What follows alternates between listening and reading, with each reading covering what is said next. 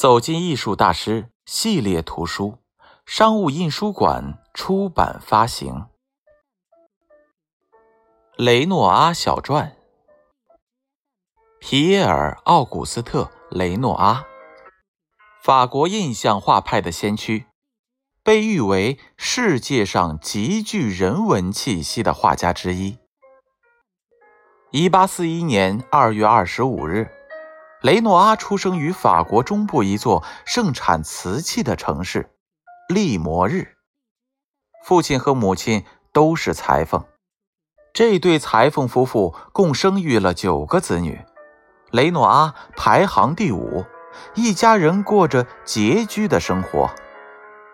在雷诺阿四岁时，全家人迁居巴黎。然而，在巴黎的生活并不顺利。迫于经济压力，雷诺阿十三岁便进入一家瓷器厂当学徒，在那里度过了四年的时光。这段绘瓷生涯培养了雷诺阿对光滑亮丽色彩的喜好，以及对于花卉和人物像的描摹功力。此后，他又去了手绘帘幕的工厂工作。并常去卢浮宫临摹名家的油画。一八六二年，雷诺阿进入格莱尔的画室学画，在此认识了莫奈、希斯莱和巴齐耶等多位好友。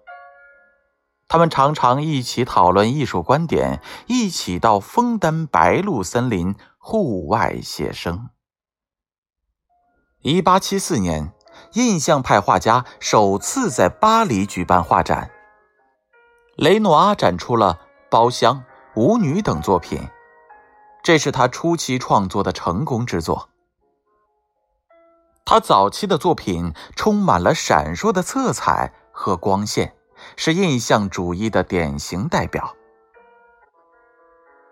在第二届印象派画展上，展出了他的《煎饼磨坊街的舞会》。这一幅作品得到了大家的肯定，被认为是他印象派时期的代表作。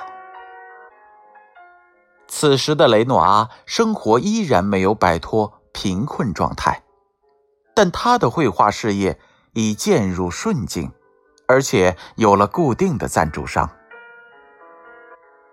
到十九世纪八十年代时，他的生活有了改观。收入已经很稳定，曾先后几次出游阿尔及利亚、意大利和普罗旺斯，使自己的创作视野变得更加开阔。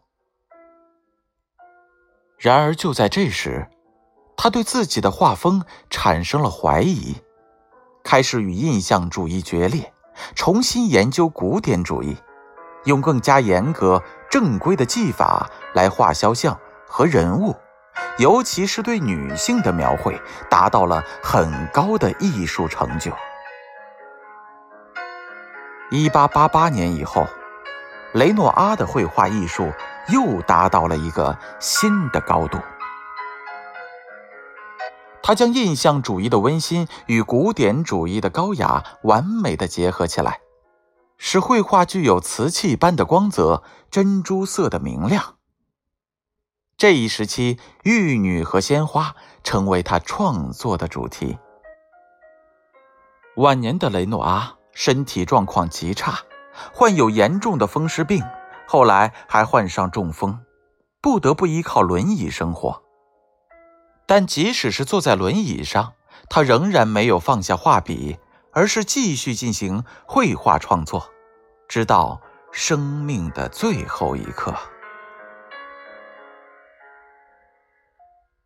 一九一九年十二月三日，执着于艺术的雷诺阿，永远的停下了手中的画笔，结束了自己为之奋斗一生的事业。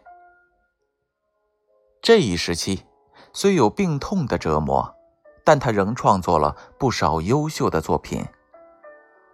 雷诺阿对绘画艺术执着的毅力，和他所做出的贡献。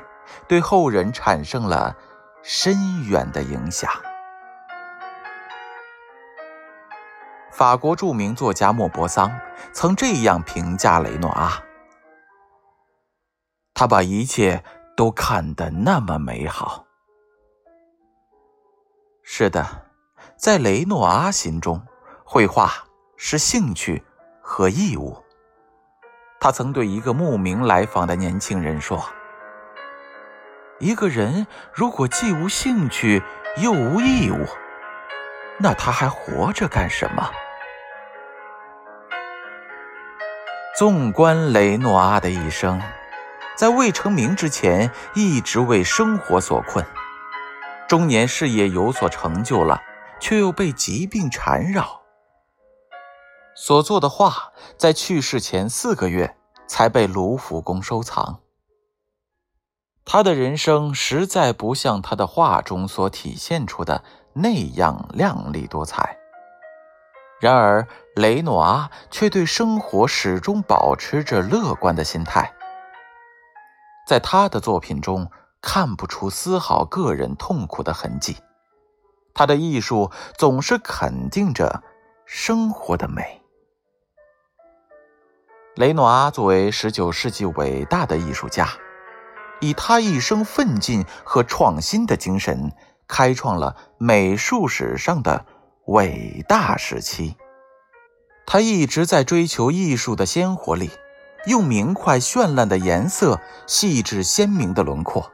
用自己的一生为世人谱写了一曲光与色交织的、具有永恒魅力的艺术赞歌。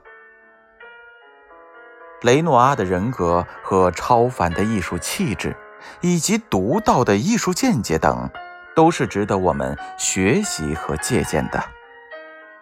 他的绘画艺术将会滋养一代又一代艺术的发展。印象，在艺术的时空中凝成了永恒。播讲人：张建勋。